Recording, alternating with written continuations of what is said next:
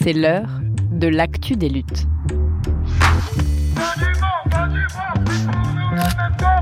Un podcast de Radio Parleur. Le son de toutes les luttes.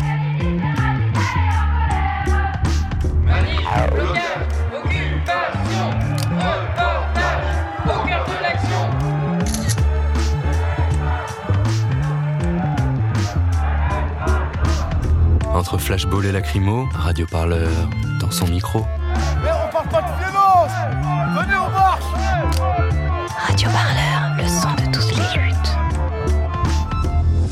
Mercredi 6 juillet 2022 à Strasbourg, le Parlement européen a voté l'inclusion du nucléaire dans la taxonomie européenne. C'est une liste d'énergie promue par l'Union pour lutter contre le changement climatique. Une décision largement soutenue par le gouvernement français. Il rêve de construire plus d'une dizaine de nouveaux réacteurs dans les prochaines années. Mais cette ambition cache mal l'état des centrales en activité dans notre pays. Et cette réalité, ce sont les travailleurs et travailleuses du nucléaire qui en parlent le mieux. On retrouve tout de suite le troisième des quatre épisodes de Surchauffe au cœur de la machine, notre série exclusive en collaboration avec Basta. On y parle de l'évolution managériale d'EDF, des travailleurs en souffrance, des cadres techniciens remplacés par des gestionnaires. C'est un podcast signé par Nolwenn Weiler, réalisé par Adèle Itel. Et avant de vous laisser une dernière chose, ce podcast des médias libres existe grâce à vous, à vos dons. Alors n'hésitez pas, soutenez-nous, ça se passe sur radioparleur.net ou bien sur basta.media.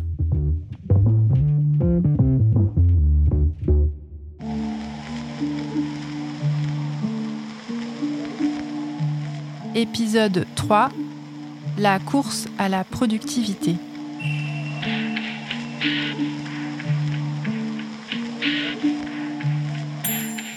Philippe Billard, ancien salarié de la sous-traitance du nucléaire. J'ai commencé ma carrière en 85 à la centrale de Palwell pour euh, terminer ma carrière en 2006 euh, toujours à la centrale de Palwell. Quand je suis arrivé en 85, euh, les arrêts de tranche duraient en moyenne, on va dire, pour les, les- les plus courts, on, avait 40 à 50 jours d'arrêt. Euh, on faisait, euh, pour les plus longs, c'était euh, 90 jours. Euh, ils sont descendus à moins de 30 jours maintenant pour faire un arrêt de tranche. Un arrêt de tranche, à une époque, c'était à l'époque où je travaillais, on, disait que ça coûtait un million d'euros par jour. On voit bien si on baisse l'arrêt de 60 jours à 30, on a gagné 30 millions d'euros. Donc euh, voilà, c'est l'intérêt de la, finance. On- n'est plus dans l'intérêt de, la population et euh, dans l'intérêt de l'environnement. Ils s'en foutent. Le risque, ils le prennent.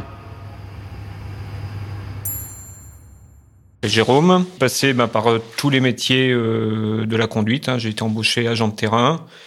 Je suis resté euh, 8 ans sur le terrain. Je suis passé opérateur, euh, 8 ans opérateur. Et là, je suis opérateur chargé de consignation. Donc l'arrêt de tranche, ben, c'est là où l'installation est mise à l'arrêt et entre guillemets, elle est, révisée. Et, si on fait une analogie avec, euh, avec le milieu automobile, ben, on refait le plein du réservoir et on fait la révision et puis on repart. Donc en fait, euh, tout a été fait pour réduire les, durées d'arrêt de tranche. On a mis euh, de côté tout ce qui pouvait être décalé au prochain arrêt de tranche. Le, grand mot euh, de, la période, c'est euh, sera fait au prochain arrêt. Quoi. Et en fait, euh, bah, on accumule, on accumule, on accumule. Et ce qui fait qu'on en revient à ce qu'on disait au début, c'est qu'à force d'accumuler, ben, la tranche, elle, elle vit, elle vieillit. Et on se retrouve avec des circuits qui fonctionnent, avec des fuites, avec tout ça, parce qu'en fait, c'est une maintenance qui a été décalée et qui n'a pas été faite au dernier arrêt de tranche. À partir du milieu des années 90, les travailleurs du nucléaire voient apparaître, incrédules, des termes qui leur semblent totalement inappropriés.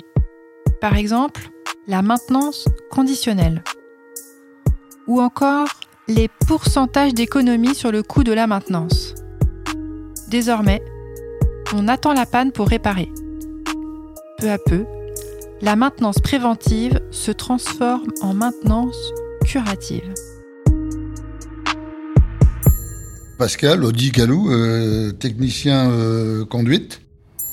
Pour nous, le processus commence vraiment vers les années euh, 95. Il y a eu la loi des 15-15. C'était euh, 15 milliards euh, d'économies pour 15 milliards d'investissements et on a vu le résultat sur l'installation. Et c'est à, partir de ce moment-là qu'on a dit qu'on allait faire, donc comme les Anglais euh, du temps de Thatcher, c'est-à-dire mettre en veille euh, l'économie, ne plus réparer et aller vraiment jusqu'à la dernière euh, limite dans le pourrissement pour ensuite avoir amassé euh, des capitaux et pouvoir réinvestir. C'est bien ce que les Anglais ont fait avec le train anglais. Donc on a fait pareil avec euh, les centrales nucléaires. Et là, actuellement, on paye le prix. La maintenance préventive, elle existe toujours. Le problème, c'est qu'on renvoie toujours au calendrier. Par exemple, sur le fameux poste d'eau. il est important, c'est très important. On a marché euh, pendant pratiquement un an avec des fuites inadmissibles qui pouvaient encore se dégrader. On faisait venir des, sociétés pour coffrer les, tuyauteries, pour collecter euh, les fuites, mais c'était de plus en plus euh, dangereux. Quoi. Donc vous pouvez aller jusqu'à la dégradation totale du matériel, on a pris des risques. Mais on l'a fait souvent sur un tas d'autres matériels. Cette nouvelle organisation de la maintenance signe le début d'une sorte de dégringolade industrielle. Ne plus travailler régulièrement sur l'entretien de la machine éloigne les agents EDF du terrain. Mais cela dessert aussi les sous-traitants et tous les fournisseurs de pièces détachées qui gravitent autour du parc nucléaire. Beaucoup d'emplois disparaissent et les compétences se perdent à tous les niveaux. À partir des années 95, on a vu défiler à la centrale, euh, alors euh, en salle de commande par exemple, alors à, des gens qui sont, qui nous, qui sont des techniques complètement étrangers, euh, bah, tout ce qui est tout ce qui est financier, etc.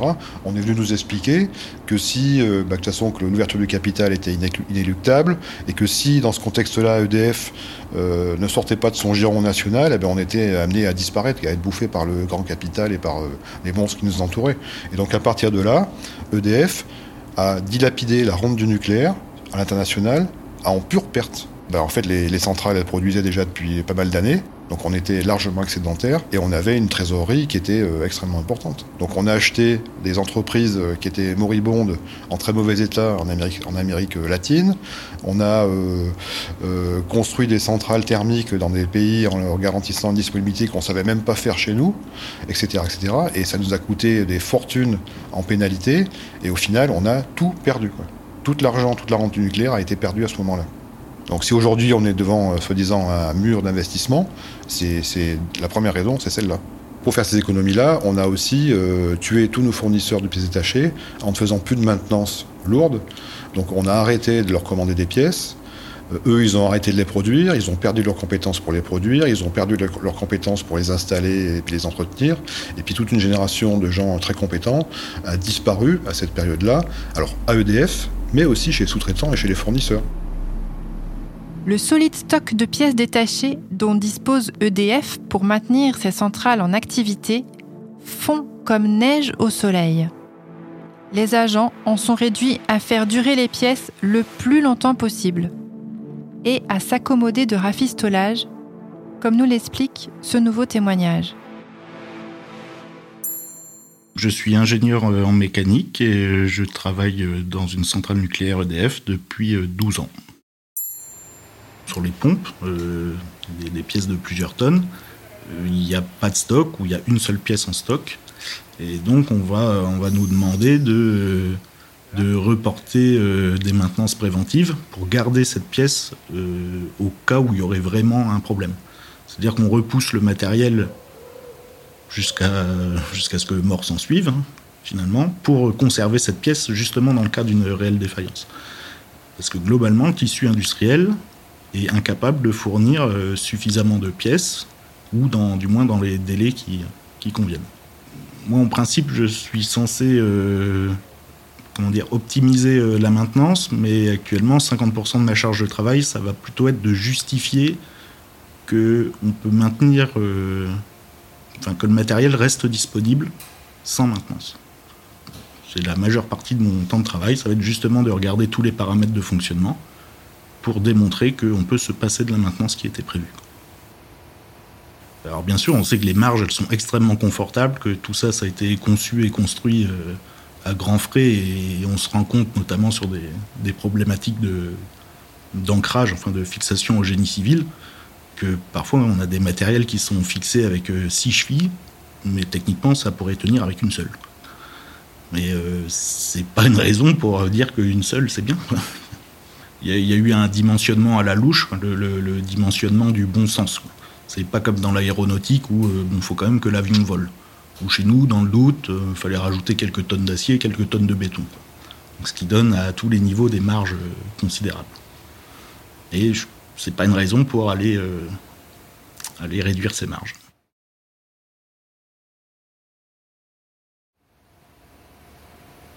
Bah, je suis rentré en étant plutôt euh, pro, euh, pro nucléaire. Euh, là, j'en suis à un stade où je, suis, je deviens petit à petit anti-nucléaire. Non pas sur les fondements technologiques de la chose, mais vraiment sur la, la, capacité de gestion en fait, de, de, l'ensemble, hein, des, compétences, des finances, des, choix qui sont faits même si le matériel est très robuste à la base, euh, on sait bien que c'est l'accumulation de petites bêtises qui conduisent à l'accident. Et donc, euh, plus, plus on a des gens incompétents, moins on met d'argent euh, sur des pièces, et plus on complique la vie des gens qui veulent, qui veulent bien faire et qui, du coup, ne font pas ou font pas bien, ben, plus le risque d'accumuler une série de petites conneries peut amener à des bêtises plus graves.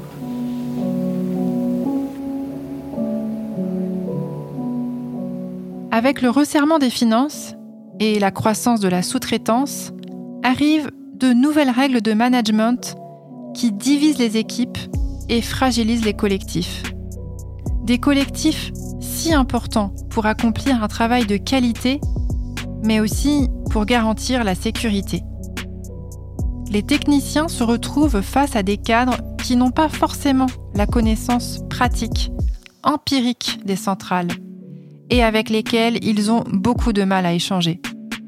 Laurent et Francis, qui ont travaillé pendant de nombreuses années au service des essais à la centrale de Paluel en Normandie, racontent ces changements d'organisation. On a affaire à un monstre énorme qui est quand même synonyme dans l'esprit de tout le monde euh, de risque, même s'il est maîtrisé à la conception, euh, ça existe. la notion de risque, elle est inculquée, et heureusement, on peut pas dire euh, ça craint rien. Quoi, hein. Il faut quand même que chacun ait bien conscience qu'il faut se tenir à son rôle. Il faut quand même faire confiance au métier d'à côté pour qu'il t'explique euh, bah ça, ça fonctionne comme ça, t'affole pas. nous, on est assermentés, on a nos formations, on a nos compétences, et on va y aller début, milieu des années 90 et bien plus tard, la pression était telle sur les individus que cette confiance était moins spontanée les gens étaient beaucoup plus hésitants euh, vis-à-vis de leurs collègues. Et ça, à mon avis, c'était un aspect négatif. Euh, l'aspect positif, euh, c'est qu'il y avait peut-être plus de contrôle avant de passer la main. Grosso modo, tant qu'on était récompensé pour ce qu'on faisait, ou même pas récompensé, mais écoutez, ça fonctionnait très bien. Il y avait de la confiance entre les services. Si un mécano il me disait euh, ça doit marcher comme ça, tes résultats, euh, faut que tu les revois ou on refait un essai, on discutait pas. Moi, je pense que 2004 a fait énormément de mal. Hein. Euh, la privatisation partielle. Ça a été plutôt une cata dans, l'évolution des, mentalités. Des cadres qui étaient d'abord des techniciens, ont été remplacés par des gestionnaires. Il y en avait même qui connaissaient même pas le boulot. Qu'est-ce que tu peux aller défendre auprès d'un gars qui connaît pas le boulot? Je dis pas qu'il est, je dis pas qu'il est bête, hein, mais qui a pas pratiqué, qui a, qui a pas conscience des, des gestes techniques, de d'être réceptif à, une demande, euh, et puis euh, de comprendre l'exigence du, savoir-faire.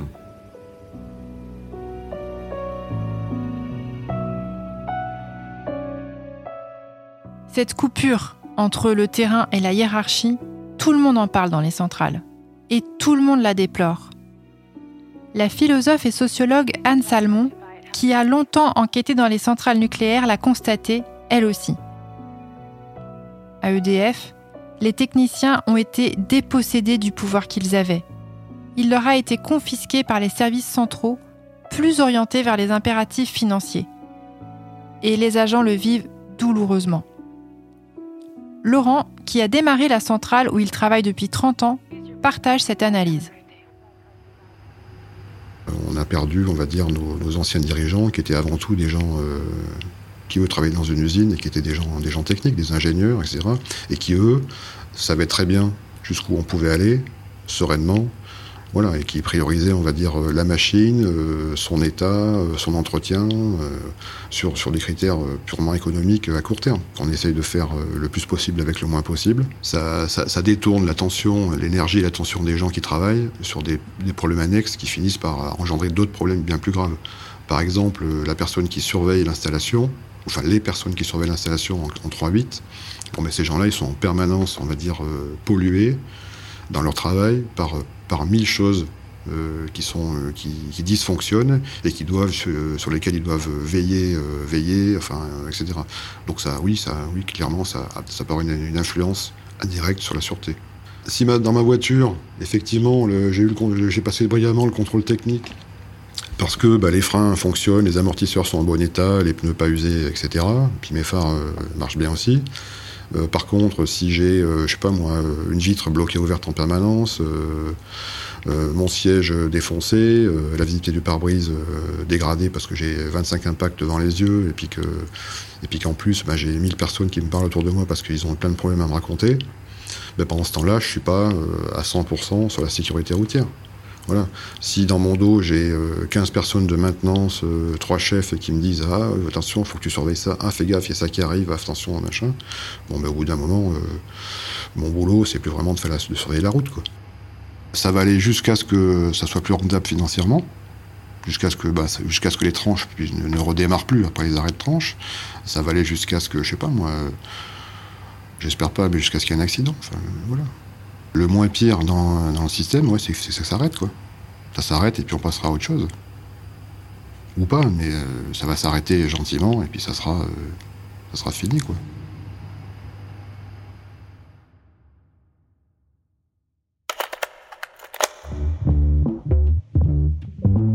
Troisième épisode de Surchauffe au cœur de la machine sur Radio Parleur et Basta, une série exclusive en quatre épisodes de Nolwenn Weiler réalisée par Adèle Itel.